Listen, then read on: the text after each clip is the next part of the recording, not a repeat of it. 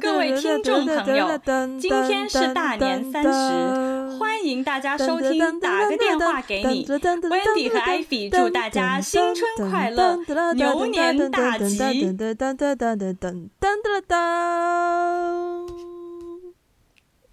耶！我我们的才艺好寒酸哦，我们只能有一些人人，我们只能有一些人造音乐，你知道吗？对呀，连阿卡贝拉都算不上，就单人，完全是一个哼哼 single pella。我们这样不侵权吧？人声应该不侵权吧？人人造应该不侵权吧？都人造成这样了，别人也不会愿意承认他们被侵权了吧？应该笑死了。我是有听到了，这段也可以剪进去，我会我会剪进来。好，回到正题，今天这期节目上线刚好就是大年三十嘛，嗯、那我们就不免俗的，就是再次来聊一下。嗯、其实我们之前没有认真聊过过年呢，好像我们去年只是草草草草的，就是祝大家到了一点点，给大家拜了个年。对，对，只是拜了个年。那所以，Ivy，今年你的过年的安排是什么？今年过年不回家。嗯，这这一句非常短小精湛，很像某个广告词。OK，好，对对对，所以你要留在北京。对，我留在北京过年。其实这是我第一次呃不回家过年。以前在国外留学的时候，那没有办法，客观原因没有办法回家过年。但是这是我第一次，嗯，就是主动。响 响应了居委会的号召，不 不回家过年。对，所以其实还蛮、嗯、还蛮兴奋的，虽然有一点点小失落啦，就没有办法见到就是亲戚朋友什么的。但是呢，这也是我第一次在北方过年，所以感觉。那你有安排什么特别的活动吗？嗯、特别的活动其实就是年三十的时候包饺子吧。一一方面是呢，oh. 对，一方面是呢，我从来没有跟北方人一起看过春晚，真的？对啊，我我我也就是以前过年也看春晚，可是我我觉得我们那边的人看春晚还蛮少，就是。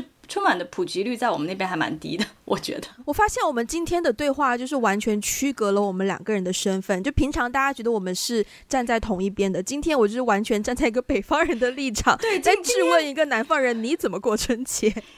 对对对，我我就是有有一种就是我们好像在一个价价值链上，我好像就在一个比较低，在一个鄙视链的底端，这个方式太不一样了。嗯，对啊，所以那你呢？嗯。我今年其实我我今年是第二次，大概第二次吧，留在香港过年，因为还是疫情的关系嘛，所以没有办法，没有办法，either 回深圳也好，或是回老家，回回我的大西北地区也好，都回不去，哦、所以就对，所以就留在香港。但是今年就是我约了一些朋友，应该是之前节目当中有提到过的一圈来自不同国家的朋友，嗯、然后今年就说可能大概。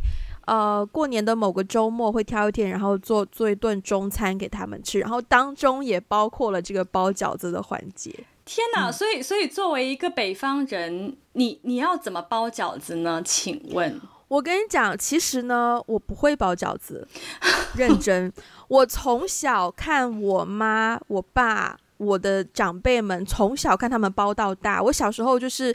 因为过年真的一定会每应该每个北方人家里都会包饺子，从和面、醒面，然后擀皮，对，然后再自己捣馅，然后再做馅自己包，每一个环节都是自己在家里完成的。所以我小时候其实常常大家玩粘土，我就玩面，就是 literally 玩那个面，嗯、因为总总会有一些边角料嘛，我就拿那团面玩。但是我可能试过一两次包饺子，但是我还是掌握不到那个可以把它包得很漂亮的技巧，然后最后我就放弃，留留给。长辈们去包，所以今年我其实还蛮紧张的。我也有问我的朋友们说，我们要不要自己和面？然后他们想说，还是别了吧，有点冒险。我们还是去找就是现成的皮，然后回家，对，回家自己回家再包这样。但是我觉得你你丝毫不需要有压力啊，因为除了你以外，应该没有别人。你们那一圈朋友里外，应该没有别人有华人背景吧？可是要知道，意大利也有很相似于饺子的食物。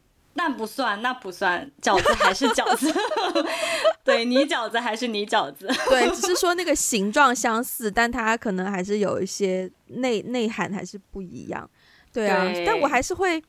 我觉得如果煮其他的菜，我都不是应该这样说。我之所以一定要有包饺子这个环节，因为我觉得包饺子是一个可以让来参与的人都可以就是有参与感的一件事情。对，对，就是一个、嗯、它其实已经 beyond just a dish，它是它是一个活动了。对对，哎、嗯，你你。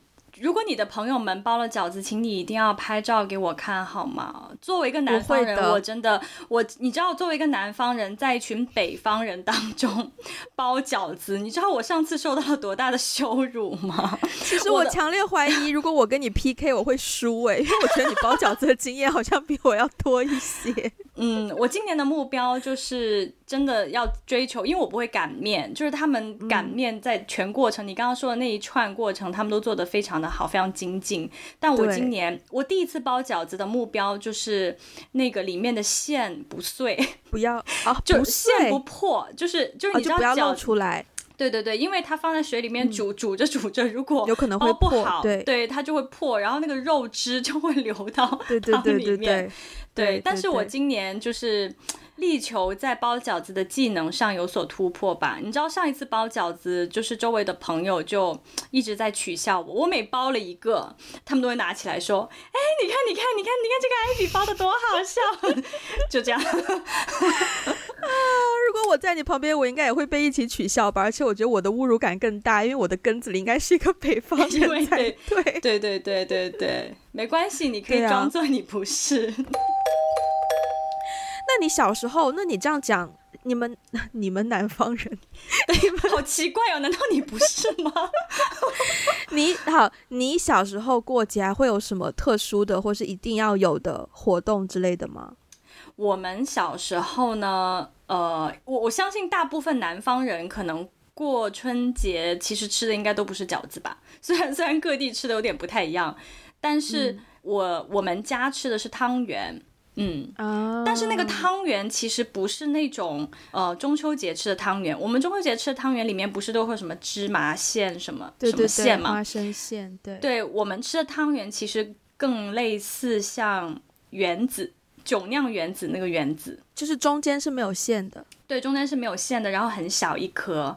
然后我们会自己大概十点钟的时候，我们就会一家人围在一起去搓那个圆子。然后我们会，然后之后会煮糖水，然后到了十二点的时候呢，呃，这些汤圆就会就会煮，就会去煮，大概煮不到半个小时就可以吃了。然后吃完大家就去睡觉，这是最经典最经典的 routine。这是你们家的活动，还是你们那个地区？以据以你所知，都会有这样的活动？因为，嗯、呃，应该是我爸爸。家那个地区那个县城，可能周边的那些村也会这样子。Uh, OK，嗯，对，这个应该是每年都不变的的的 routine。所以你呢，北方人？哎，你自己写那边还有一个每年大年初一，我跟我哥哥弟弟都会一起去看午夜场的贺岁片，就非要我在这边帮你念出来题词吗？我，我都忘了。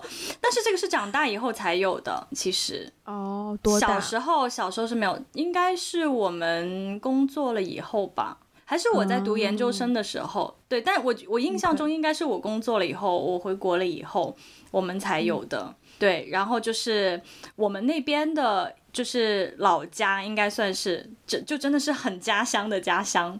那个时候，就是县城里的午夜场，其实排片没有那么多，然后我们就会开车到附近的大城市，其实也就半个小时不到，对，就到了，到了最近的一个大城市，然后我们就会看看一场午夜场，然后看完大概差不多一点多两点，我们就回家睡觉，还蛮 cozy 的一种小家庭传统的感觉。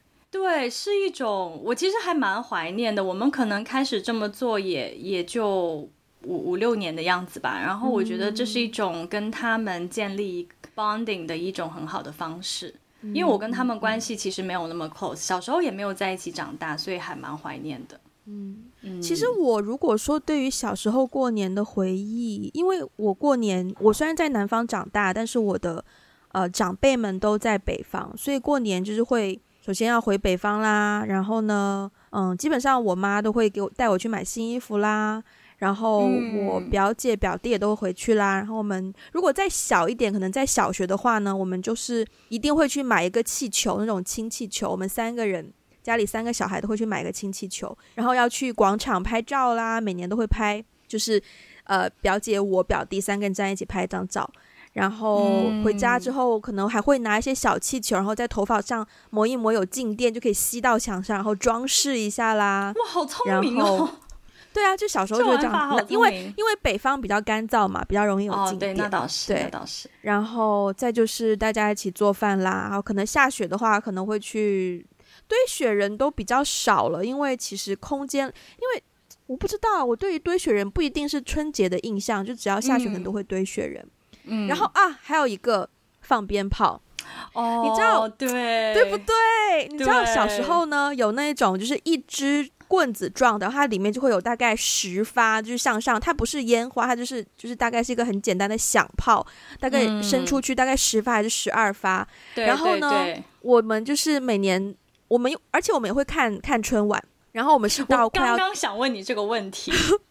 我先讲放鞭炮，嗯，我先讲放鞭炮。放鞭炮就是大概到了十二点的时候，嗯、他们就会带我去阳台上，然后就把那个鞭炮对着外面，对着天上，就帮我点燃，就开始放，然后放个放放一支，然后就十发十二发。或者如果时间比较多的话，就会去楼下，然后就点一些那种在地上会向上燃烧的那种小烟花，啊、那种跟跟动物森友 会里面的某一款很像。对，再不然就是可能呃仙女棒啊什么，就是点燃之后就绕一绕绕一绕绕一绕这样子，不是会有不会有什么响声的。然后北方的话，特别是呃比较靠近山区，就比较不那么城市中心的话呢，就会有很多家它会放鞭炮，就真的是那种一大捆红色的，家家户户都在放。对，就真的是到了十二点的时候，噼里啪啦，完全就是噼里啪啦噼里啪啦噼里啪啦，就四处都开始响那一种。对，还那年味真的是很足够，嗯，蛮浓的。你说起鞭炮，我印象也很深，因为小时候、嗯、其实我过年都没有在深圳过年嘛，因为爷爷奶奶啊，就是外公外婆都不在深圳，所以小时候呢，我都很不愿意回家过年。因为我觉得那个就是一个我要远离我的小伙伴，然后然后要。可是你的小伙伴也都不在深圳，他也全都回老家。是啦，可是就是会觉得有一种啊，我要远离我生活的地方，然后去到一个那种山卡拉里面，然后就回到县城，然后跟跟跟不熟的人一起过年，而且那个时候放鞭炮，真的是一到十二点。就现在我不知道县县城还让不让放鞭炮，嗯，我也不我不我其实不太清楚，但是反正城市里现在已经不让放鞭炮了。对对对，就真的是一到十二点，就是我的天呐，就是到处都是鞭炮声，而且最痛苦的是，的最痛苦的是你年三十不是十二点以后才睡觉吗？对，那，那你年初一你是不是想睡得晚一点？对，然后大概到六点钟的时候，大年初一六点钟的时候，我就会被鞭炮吵醒，就不停的在放鞭炮。对，所以对鞭鞭炮小时候其实还挺深恶痛绝，可是现在就觉得哦，好怀念哦，都没有那个声音了。你要说小时候，就是深圳，因为它是一个移民城市嘛，真的每到过年的时候，嗯、这个城市就变得特别的空荡荡，然后。没有什么车，路上真的就是没有什么车，感 感觉感觉就跟封了城一样，但其实并没有封城，真的真的，对，纯粹是人都不出来。我小时候呢，我其实现在想我都不知道为什么，但我小时候很经常在别人家过年，哦，就是我一个小孩就是留在别人家过年，然后有过一些，嗯，有过一次回忆还蛮清晰，就是我去。一个朋友的老家，我跟他一起回他的老家，然后呢，呃，都是他的亲戚，都是他的朋友。可是别人见面就是照样会给红包嘛。哎，拜托，小时候谁不期待收红包，嗯、对不对？对。然后更重要的是，谁不期待收了一轮红包之后呢，回到房间就慢慢一个个拆，然后数自己拿多少钱？对，数钱。嗯，那一次呢，我真的认认识到，不能叫人情能。不能叫人情冷暖，但就是稍微觉得这世界是蛮现实的。就是我跟我的好朋友两个人一起开红包，他开一封，哎、哦，一百耶，我开一封十块，他开一封，哎，两百耶，我开一封二十块，真的，就是太受伤害了吧？两封两个世界，偶偶尔会有可能一两，我自己也会有一两封，可能也是一百块，但就是那个落差感是蛮大的。就你会发现说，哦，给红包，我因为小时候我们哪懂啊？小时候都会觉得每一封红包就是。就是应该都一样的啊，从一个大人手中给出的话，对。对，但是那一次之后，我就发现哦，原来是不一样的呢。天哪！嗯，那你当时有没有觉得很受伤？当时肯定多多少少会有吧。对啊，嗯。但是后来多大？反正 somehow 那时候可能就十来岁吧，十可能二三岁左右吧，我猜。嗯。嗯，说起红包呢，我要分享一个很丢脸的故事。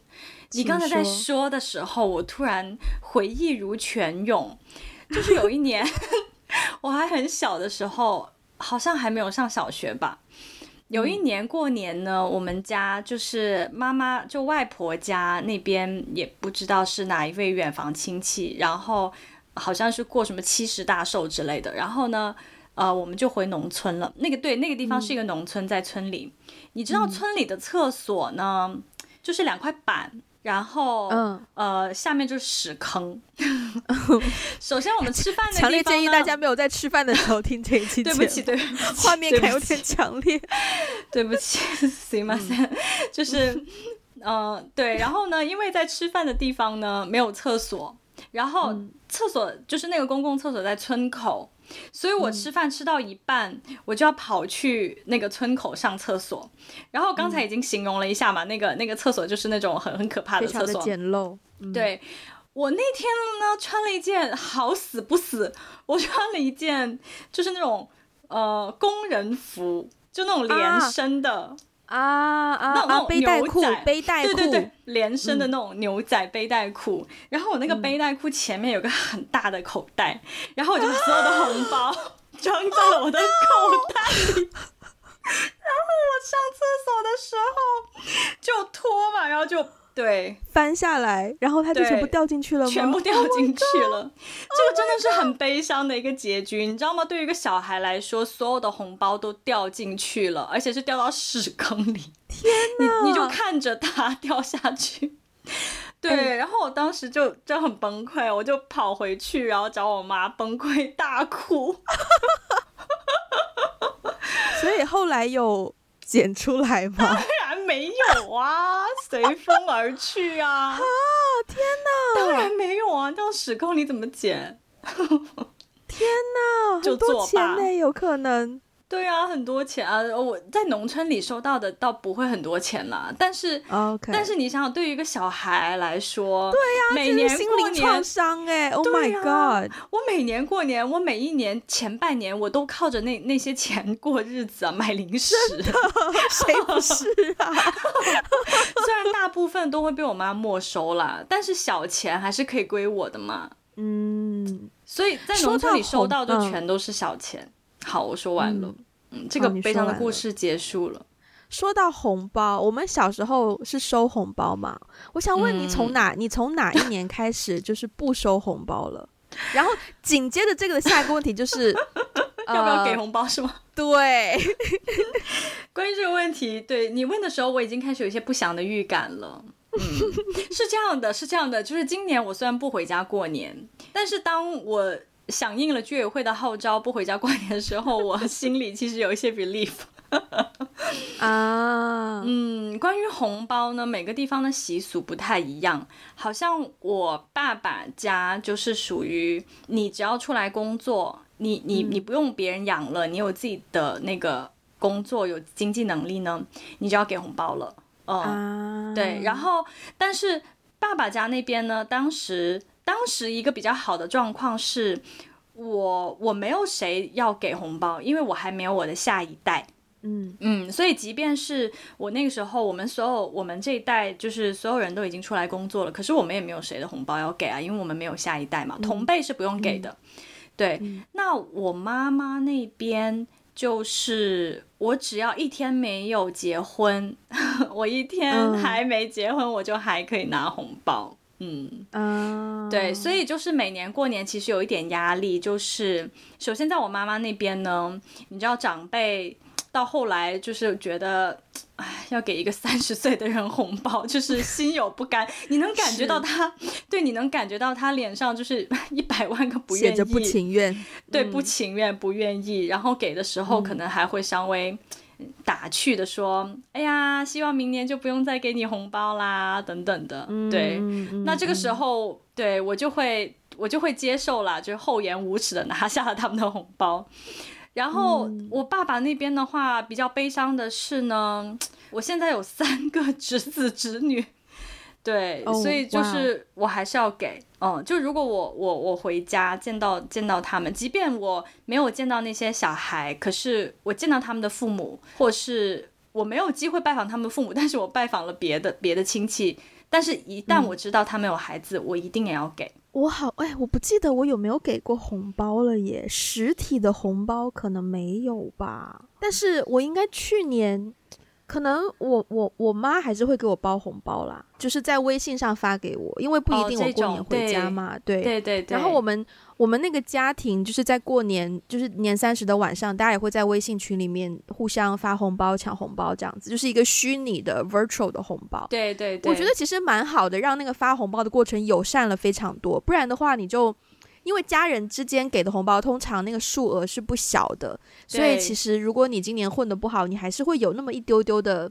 可能经济压力什么的，对、嗯、我们家我听到的说法，好像也就我妈妈那边好像也是说，你要结了婚以后才给红包。那如果是这样子的话，嗯、我应该还可以幸免一段时间。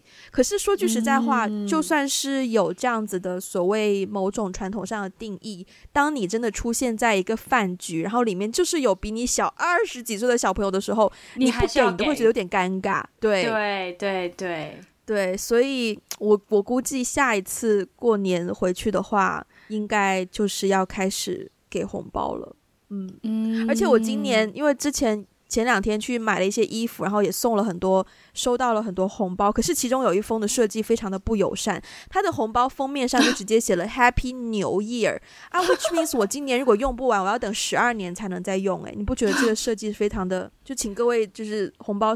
厂商红包不是，就是如果你要送红包的话，拜托一下，不要这样做好吗？嗯嗯，对。不过说到红包，好像以前大家对红包的印象一定是红色的。可是你不觉得最近大概近十年，你会收到各种各样奇怪颜色的红包吗？我不知道你，但我会，我收到很多其他颜色的我。我最多可能有见过紫色或粉色或金色，但它也是 relate to 就是这种 celebration 的一个一个。色调里面哦，对，我好像都有见过蓝色什么的，还有走卡通风格的。但卡通风它整个色调应该也是比较偏红的吧？可能偏粉红吧？哦，也有可能，也有可能。嗯，嗯不过这个红包、啊，不过红包好像就是我听说，我是来了这边之后听说哦，南北方差异还蛮大的。怎么说？因为好像南在南方，就比如说小时候，我跟我爸爸妈妈一起，就是过年期间，那出入，比如说小区里面，你出小区进小区会有一些门卫嘛，然后还有一些保安之类的，嗯、这些他们他们都要给红包的，所以好像在、哦、对这些都要给红包的，哦、嗯，所以就是在、嗯、至少在广东，感觉就是那种逢人就给，你在街上遇到个熟人。然后你就哎，见到有一个小孩，你就要给他一下。所以好像我们那边的红包呢，数额会比较小，就给自己家亲戚可能会稍微大一点点。但是就一般来说，说北方啊，南方，对我说是南方，对，数额会比较小，嗯，因为你要逢人就给。但是我，嗯，我后来听说北方这边给红包很大，首先不是逢人就给，而且就是给的话，数额都蛮大的。呃，我有一些这样的体会耶，就特别是我长大了之后，我觉得还有一个是有一件事情叫做开工红包啊。Uh, 北京会给吗？北京会给吗？北京好像没有这个习俗，但我听说过，南方好像更多一些。南方非常多，特别是我之前有一段时间在一个就是。保险公司工作嘛，然后呢，大家 就非常重视开工的那种吉祥如意，好像就是很招财的感觉。然后开工第一天就是会呃，办公室会会有摆了乳猪啊，然后然后。然后大家都在呀、啊，然后各个老板就开始给大家派红包啊，就有非常多的开工红包。我发现南方的公司或是小的企业比较多这样子的习俗，其实不是小企业，好像腾讯也会，就类似这种大厂，它也会有派红包。对，是是是，我听过在深圳还蛮多大企业都会的。对对、嗯，但小时候在北京的话，对，没有。我小时候在北京啊，不是在北京，小时候在北方，就是都会收到，只是说真的是亲戚朋友。或者是可能妈妈的上司、妈妈的同事这样子给的给的红包，就也不会看到我妈妈给门卫什么的，好像也不会。哎，我还有一个很很很有趣的小故事，是我当时还在念大学，然后呢，我在深圳那个时候呢，还没有微信、支付宝这种东西，我们还是要给现金的。然后那天非常尴尬，就是我去宜家买完东西，打了一个车要回宿舍。然后呢，那个的士司机他就在听广播，然后过年嘛，广播里的东西肯定也是跟跟过年有关的。然后那个广播里的那个主题呢，就是说哦，今年很多的哥留在深圳过年，然后他们就有遇到一些乘客非常友善的给的哥给红包什么的，就围绕着这个一直在聊，一直在聊，聊到我，因为我坐在前排，就聊到我一路都越听越觉得。这是个暗示还是什么？对啊，好尴尬，对不对？然后最近最后下车的时候，就可能那个那那那乘计程车的车费可能是二十五、二十四、二十五这样子，然后我就给了他三十块，就说不用找了，新年快乐。那也算是给了红包啦，也算是给了红包吧。对，嗯，嗯红包的确是一个很有很有很有，就还蛮代表过年这件事情的一个 symbol 吧，一个象征。所以你你后来有在别的什么地方过过春节吗？我的我的经验应该没有你的多，我最多也就是在香港。但是我之前有有一年在香港过年还蛮开心的，就是那一年呢，我们有一个朋友，什么叫我们有一个朋友？就是我的那一个朋友啊，the one and only C，嗯，他当时是住在一个比较。呃，不是中心区，是一个比较靠海边的一个小村子里面，呃，村屋的概念。然后我们我们那天就去他家过夜，然后那天晚上那个村子里呢就有舞龙舞狮，哇，对，然后那个因为是一个很小蛮集中的一个小村子，然后他们有自己的那个祠堂。然后就会接近十二点的时候呢，祠堂门口就围了很多人，就去看舞龙舞狮。然后好像有一些小小鞭炮嘛，我不太记得了。但是会有那种就是锣鼓啊、奏乐什么的，嗯、就是气氛、嗯、气氛还蛮蛮浓重的。然后大家好像真的会在自己的门口挂白菜，然后就是 for 那个哦、那个舞狮呃吃的这样子。哦、对对对对对对，然后。呃，三十号的晚上我们是这样子过，然后第二天白天刚好天气很好，我们就就是自然醒了之后吃了一个早餐，然后就大家一起去爬山，然后就看海、爬山，很亲近大自然的一个活动。我觉得那一年的过年真的是，那一年的过年应该是第一次，我觉得很有趣，因为它一方面很传统，就我在北方过年都不会有舞龙舞狮的环节。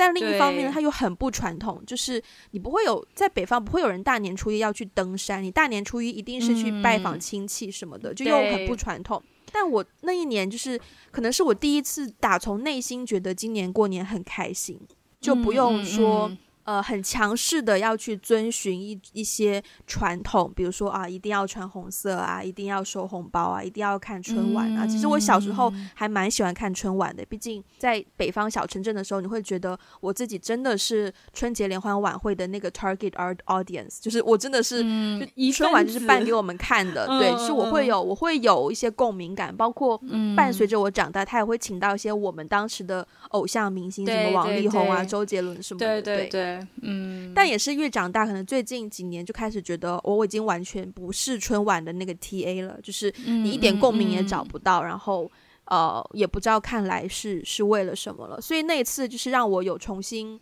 重新去感受过年的过年的意义吧，我觉得。嗯，嗯你刚你刚刚说到祠堂，我突然想到我们家就是如果是。如果要回老家过年的话，祠堂也是一个必备的 routine 呢。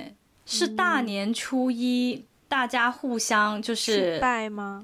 对，但是是在我们给完红包的这个环节之后，全家人就会一起开车到属于我们这个姓、我们这个家族姓氏的那个祠堂。嗯对，然后去祠堂里面拜，然后会在祠堂外面就是放鞭炮啊，搞各种各种。嗯、其实我到现在都不是很懂那些礼节的意义到底是什么，for 什么，但是好像就老人家很在意那些东西，这个也是我们必备的一个、嗯、一个环节。嗯嗯，那你过春节会穿红色吗？现在当然不会。嗯、呃，小时候小时候还是会的吧。但是说实话，因为小时候呢，我并不喜欢红色，嗯，所以我很少在红色的衣服里面找到我真心喜欢的衣服，嗯，所以小时候就是我我们我们好像会有不同的说法嘛，就是大年二七干嘛干嘛，然后年二八干嘛干嘛，年二九干嘛干嘛。我印象最深就是年廿八洗邋遢，就是大年对大年二十八一定要大扫除什么的。对，然后也会在年三十之前购置一些新的东西，然后买新衣服。嗯、新衣服应该是我过年比较期待的一个环节。可是由于我又没有很喜欢红色，所以每一年的新衣服，我我其实并没有找到自己很喜欢的衣服。小时候的新衣服，就是我觉得这个这个 concept 有点不环保哎。就是如果你买新衣服只是 for 过年穿，何必呢？你应该要选一个就是你 overall 一整年都可以穿的衣服啊，那你就没有必要。就是一定要选红色，对不对？对对对对对。但小时候父母好像都会愿意说啊，就过年就是要穿红色啊，多喜庆啊，什么什么的。嗯，但是现在可能 instead 可能会买一些什么红内衣、红内裤之类的。嗯，红内衣、红内裤不是就是那个那个叫什么犯太岁吗？本命年，本命年不是本命年一定要穿吗？你本命年有？有有穿过吗？我本命年好像，我好像也有，我好像也有，但是因为对，因为红色实在你是属马吗？我属马啊。哦，对对对，我也是。你竟然也是？我以为你是属羊哎。很多人对我的这个，那我要在这边跟大家澄清，属相的这个定义的方式是根据 农历。是根据农历新年的生日去定义的。我的农历新年呢是农历的十二月二十五号，也就是还没有进入新的一年，所以我的属相呢，按道理是要根据这个年的属相，which is 马。那虽然现在因为每一年那个农历跟新历的日期都不一样嘛，虽然今年的话，可能我的生日是在农历新年之前，可能有的时候我是在农历新年之后，大家就会觉得，哎，你不是属羊吗？但其实我是马尾巴。嗯，这么说，所以大家是同一个属相，我们是同一个属相啊，嗯、对啊。而且我记得那时候，就是长辈们也会说，呃，羊年生的小孩好像命会不太好，就是 羊对怎么了？我不知道，但他们可能就是说，好像羊的命，可能可能羊是一个太柔软、太太太 gentle 的动物吗？就是可能可能很容易被欺负或怎么样，就会命不好。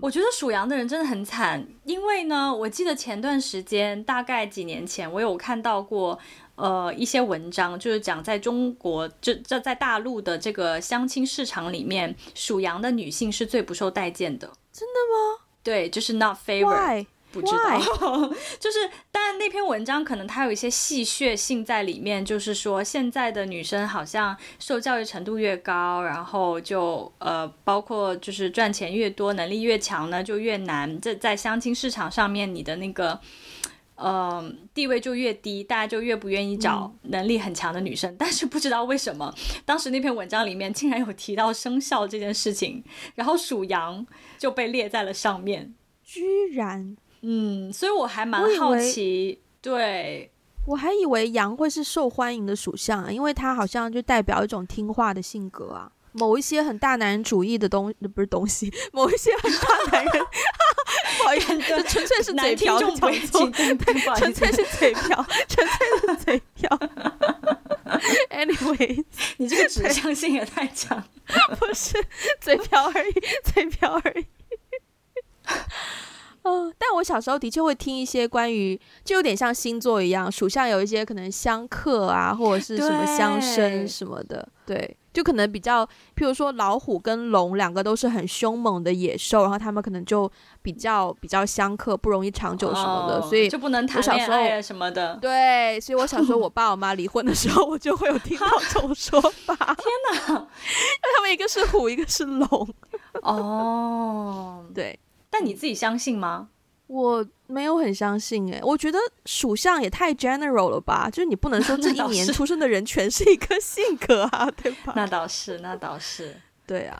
嗯，哎，那你过节会贴春联吗？会会哦，居然居然对，就是往年呢不是我贴的，往年其实都是家里人贴的，而且现在呢，就是由于嗯。呃对，我年纪渐长了以后，我们家就开始有一些下一代了嘛，所以我记得去年我们家的春联，我们家的对联是我们某一个远房亲戚一个小朋友写的，嗯哦，嗯，然后今年呢，因为我不是在北京过年嘛，我我跟我室友都不回家，所以我们打算自己买对联，自己写，自己贴，自己写哦，哎，说到这个，是这样的。我我一开始听到要自己写这个点呢，我我也是蛮慌张的，因为毕竟我的字不是很好看，嗯、而且要用毛笔耶。对啊，我不会用毛笔，但是呢，嗯、我室友就非常你知道轻描淡写，而且对于我这种惊讶显得非常的就是不屑，就说：“哈，你不用自己写啊，淘宝上卖那种全套临摹就好了，你描就好了，描你不会吗？”然后我就我不得不惊叹，现在这种电商真的是很发达。我觉得啊，首先我是不会贴春联啦。我这个房子我搬进来的时候，门口就贴了一个福字了，我就一直 keep 在那，就六月份开始有一个福字贴到现在，我就也没打。可能我会去买一个新的，把它把它换一换吧，就是换点换点什么运，换点气什么的，我也不懂。但是就不会说要自己专门去写。可是我觉得写春联也可以是一个很有意义的，就是 for 大家，如果你想要有一些春节氛围可以做的活动啦，这个倒是真的。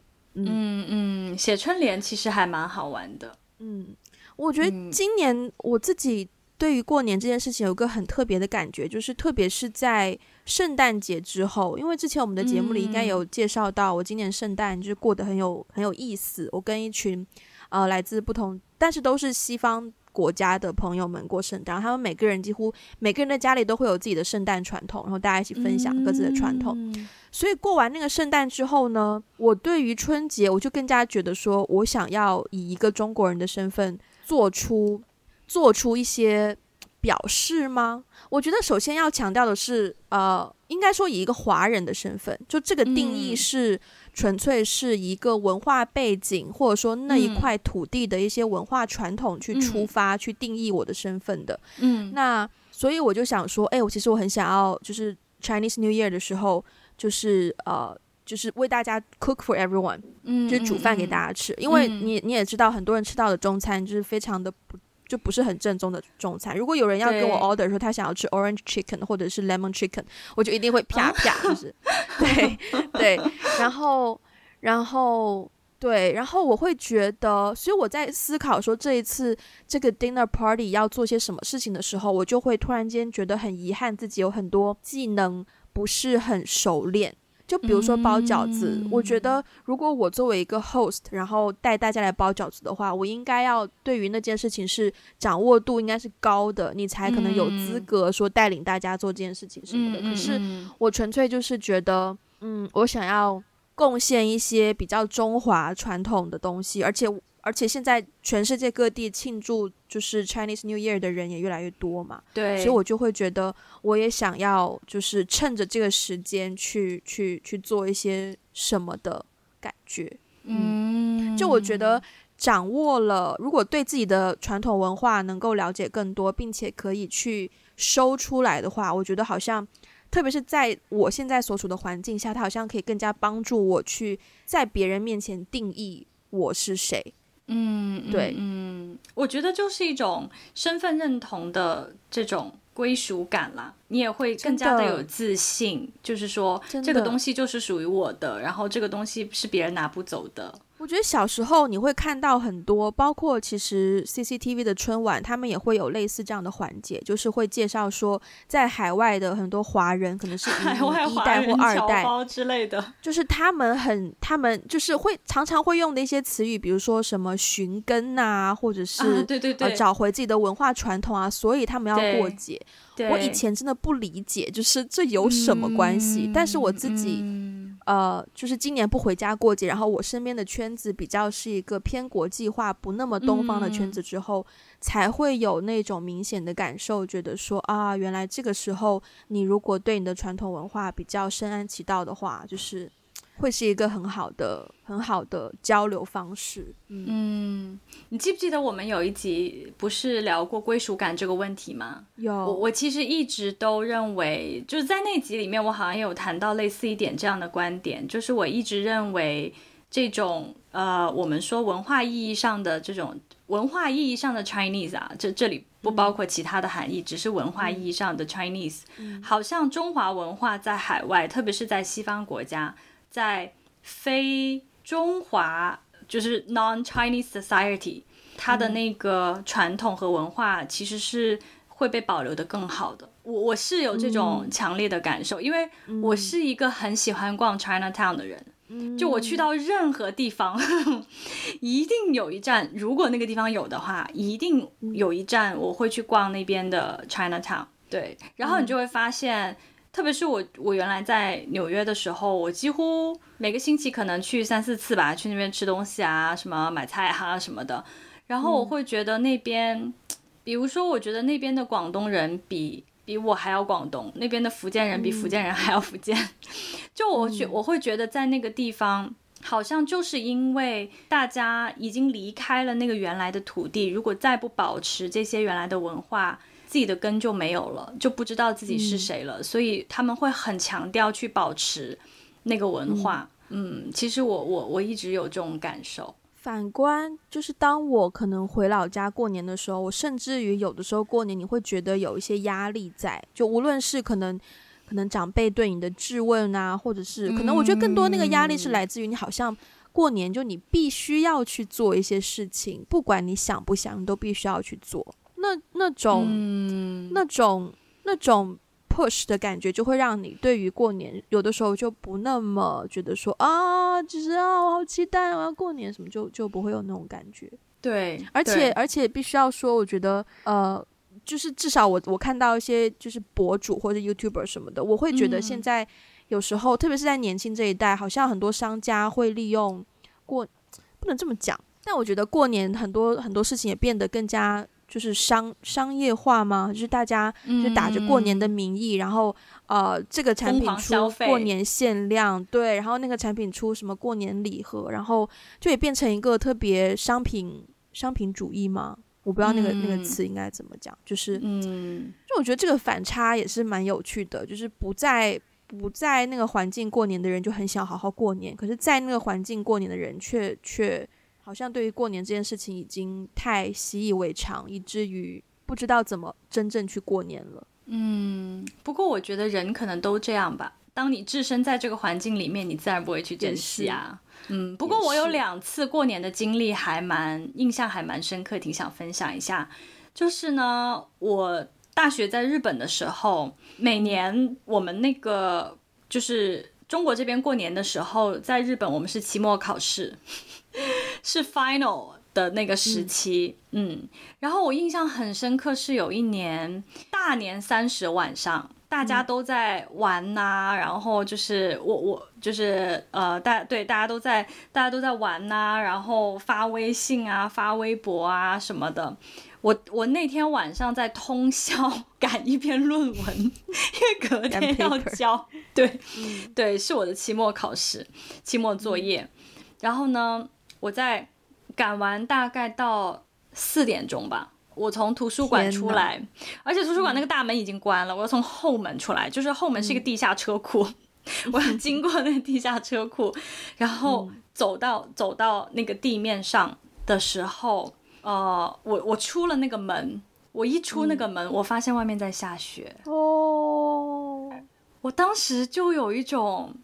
因为你知道南方过年是不会下雪的，不下雪，完全不下雪。但是在我印象中呢，我好像又似乎觉得过年这种时期，它好像应该是要下雪的。嗯，嗯，所以那那年哇，我当时那一瞬间印象就给我的冲击很大。一方面我觉得，嗯、天哪，我终于过了一个会下雪的年。嗯，嗯，但是另一方面又觉得自己很凄凉。因为此时此刻凌晨四点钟，我刚从图书馆走出来，嗯、然后别人都在睡觉，嗯、或别人在嗨，然后我自己一个人赶完作业回宿舍睡、嗯、睡觉。对，那一年印象真的非常非常深刻，因为是我第一年看到雪，就是过年，然后又看到雪。嗯、对，然后第二次印象比较深刻的呢，就是在纽约的时候嘛，然后我过年特地去了一下唐人街。嗯，again，对，然后我竟然在唐人街看到一场我觉得非常精彩的舞龙舞狮，哎，嗯，我我我我觉得当时震撼的一个点是我作为一个广东人，我竟然没有看过舞龙舞狮，真的很遗憾，很遗憾。可是我却在遥远的海外看到了舞龙舞狮，而且他们的表演十分，我不得不说他们的表演非常精湛。对，然后其实纽约的 Chinatown 过年非常有那个。过年的气氛，就是整条街它人非常多，嗯、大年初一的时候吧，嗯、好像人非常多，然后两边都会挂满灯笼啊，然后大家也都会贴那个贴对联啊什么，反正就是倒没有到放鞭炮啦，但是那个、嗯、那个氛围，然后大家放那个音乐，就会让让你感觉哇，这个氛围很很好，很亲切。嗯，你觉得春节可以代表华人文化吗？这个这个这个这个问题其实挺难回答的。这个问题是你写的，我知道。其实我觉得可以，但是我又不想轻易的说可以，因为我不想，嗯、呃，别人就是一想到哦 Chinese culture 的时候，就立刻想到啊、呃、什么春节 Spring Festival，因为我觉得 it's more than that。对，所以我觉得它它可以代表，但我觉得它不是 the one and only，它只是 one of the、嗯。对对，嗯、我觉得它可以是一个呃，这个问题如果比较 literally 去回答的话，你觉得春节可以代表华人文化吗？我觉得答案是，我觉得华人文化的一部分可以由春节去代表。嗯，嗯然后其实某种程度上，特别是真的到了那个当下。呃，春节可以很好的体现一些华人传统文化的东西，就形式上来说，它比较直观。然后，对于很多身在，我知道我们很多听众也是，maybe 可能现在人在海外，今年也回不了家过年。我觉得对于一个身在海外的华人来说，的确，你真的，当你见到春节，然后看到一些跟春节有关的装饰物或者是一些指定的元素的时候，你真的那个跟家的联系感会会变得更。更强强很多，所以、对呀。话说，我最后想插播一个小小的故事，嗯、就是你刚刚在问我这个问题的时候，我想到的。嗯、我记得我在纽约上学的时候，有一年有一个讨论，就是说，呃，就是 Chinese New Year 应不应该作为一个公共假期？对，哦、是纽约市政府提出来的一个讨论。呃，嗯、是因为呢，过年的时候呢，很多华人要请假。哦，对，但是问题就是说，嗯、因为犹太人他们也要过他们自己的一些节日，那犹太人的节日还有好多，呃，逾越节什么的，嗯、但是英文是什么我有点忘记了。对，但是因为呢，犹太人有一些节日在纽约已经是被已经是被被当成是公共假期了，所以是全、嗯、所有的人都可以休假的。嗯，所以当时我记得就好像好像有一群人吧，他们就是在在一群华人，然后他们就在推动说啊、呃，希望纽约政府也可以给华人的假期，嗯，就是把它变成一个公共假期。对对，因为我们要保持我们的文化。对我我不知道现在 actually 有没有在就是执行这件事情或者是怎么样，但我当时听到那个讨论的时候，我还是蛮开心的。嗯，好吧。呃，希望这一期节目可以给，如果你是身在异乡的华人，然后有点想家的话，希望这一期节目可以带给你又是这个画饼充饥、望梅止渴的功效。那如果你是可能跟家人在一起，但是嗯、呃、不知道过年该怎么过好的话呢？希望这期节目可以让你重新去思考一下过年的意义，然后让你重新找到为什么要过年的答案。那我们今天的节目就到这边啦，不要忘记。